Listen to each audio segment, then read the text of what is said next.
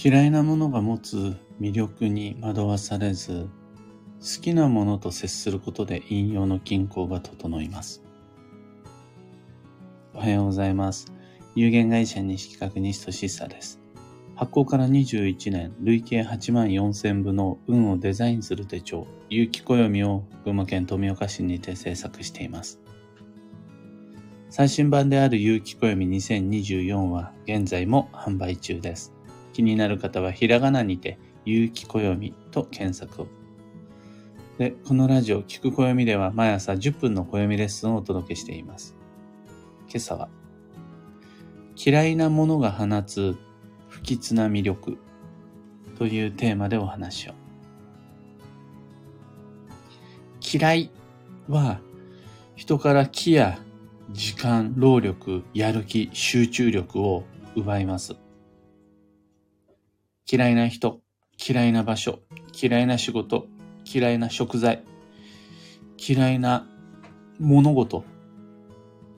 あいつらは僕たちの長所を隠して短所を目立たせるのが得意です。無視できればいいんだろうけど、大人はそういうわけにもいかない現実があったりするから困ったもんです。なんなら怖いのが、嫌いは好きよりも僕たちの関心を引き寄せ捉えて離さない不吉な魅力、引力を持っています。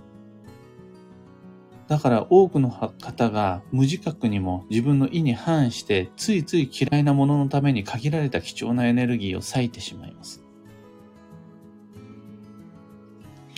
だから好きな音楽を聴いて意識的に美味しいものを食べて好きだと思える衣服を着ていかないと、あ、そうだそうだ、こっちの方がずっと好きだ、素敵だったって思い出せないんです。ちょっと気離すと、好きな方より嫌いな方にばっかり気を持っていかれちゃうんです。好きなものの素敵さと定期的に接する機会を持たないと僕たちは成り行きの中では嫌いなものの方に身を寄せてしまって、嫌いなもののためにより多くのエネルギーを割いてしまう。この事実に気づくことができないといつの間にか嫌いな人生になっていってしまいます。これは決して好きなものだけで生きろとか、嫌いなものは一切触れるなとか、縁をより好みしろっていう話ではないです。嫌いと接するのもまた、職場においては、家庭内においては、生きていく上では必要だったりもするんで、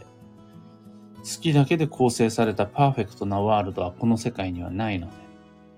そこはちゃんと現実を見極めていきましょうと。ただ、実は僕たちは無自覚でいると、嫌いなものをなぜか見ちゃうし、嫌いな人のことが気になっちゃうし、嫌い嫌い嫌いにばかりフォーカスが当たりやすいので、定期的にちゃんと好き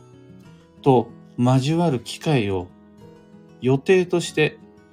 今週の中に、今月の中に、今年の中に組み込んでいかないと、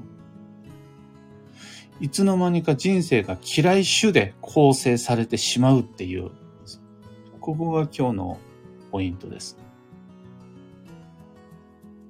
自分が意図せず成り行きに従っていると嫌いなもののために自分のお金、時間、労力、情熱、その他大切な運を注いでしまう。これを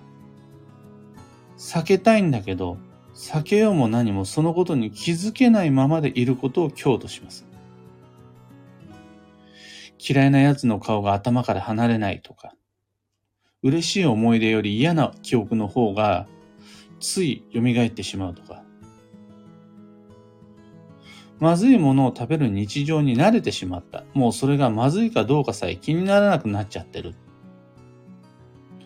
などなどそういう期間が長引くほどに僕たちは嫌いに占められた人生に無感覚になって嫌いな物事を受け入れて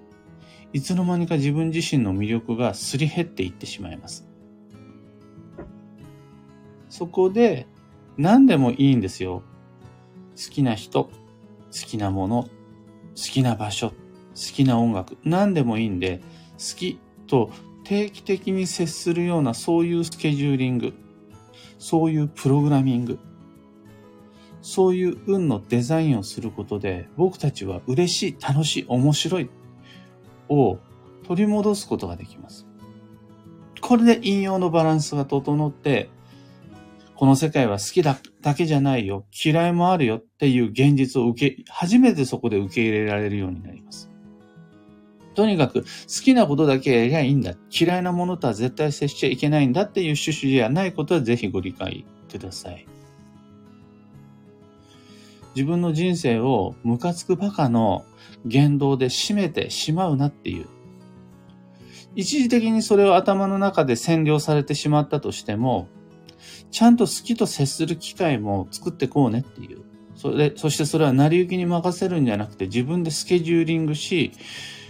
今週の中でどこで好きと接する？今日という一日の中でどこで好きと接する？午前と午後を分けた時にどこで好きと接する？これをちゃんと自分の暮らしにルーティーンとして予定としてサイクルとして組み込んでいくことで僕たちはこの世界と正当に向き合っていくことができるようになります。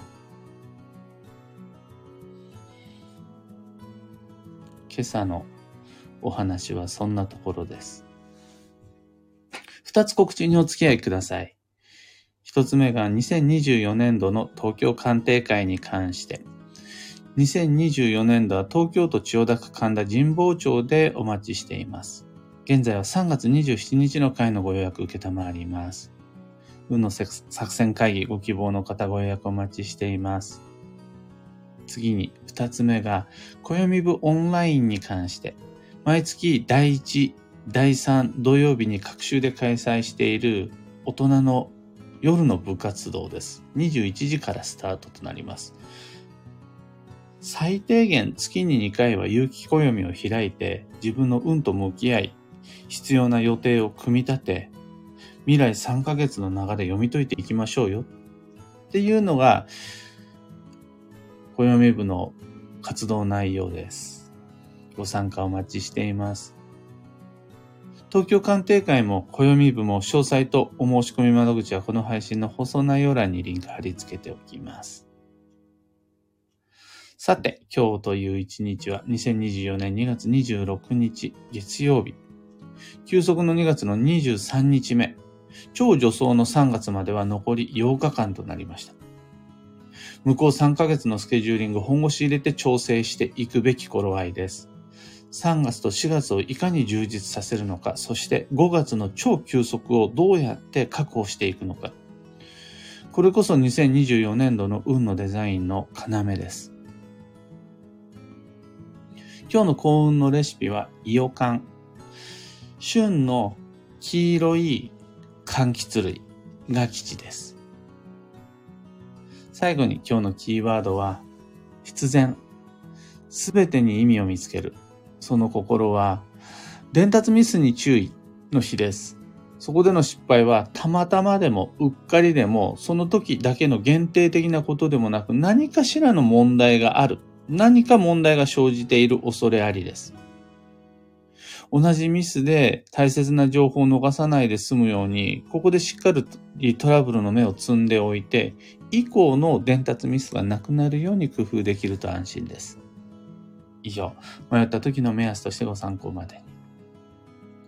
ところで、聞く暦ではツイッターにてご意見、ご質問募集中です。知りたい占いの知識や今回の配信へのご感想など、ハッシュタグ、聞く暦をつけてのツイートお待ちしています。それでは今日もできることをできるだけ、西企画西俊久でした。いってらっしゃい。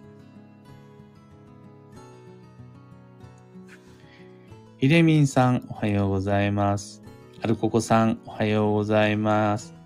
うわともみさん、おはようございます。あきさん、おはようございます。まほさん、おはようございます。ゆうさん、おはようございます。グルーブさん、おはようございます。たかさん、おはようございます。キーボードさん、おはようございます。今日のみんなの街の空は、雲一つない晴れマークがずらりと並んでいて、あ、魔法さん、雨ま、雨マークも一つありましたね。それ以外は、僕の街も昨日まではずっと雨、昨日は雪からの雨になったんですが、今朝はすっかりと空が青く晴れ渡っています。エヌシャンティさん、マーチさん、カンポ花子さん、くまこさん、マイクさん、きみこさん、ロミさん、おはようございます。というわけで、今朝の配信ここまで。今日もマイペースに運をデザインして参りましょう。僕も行ってきます。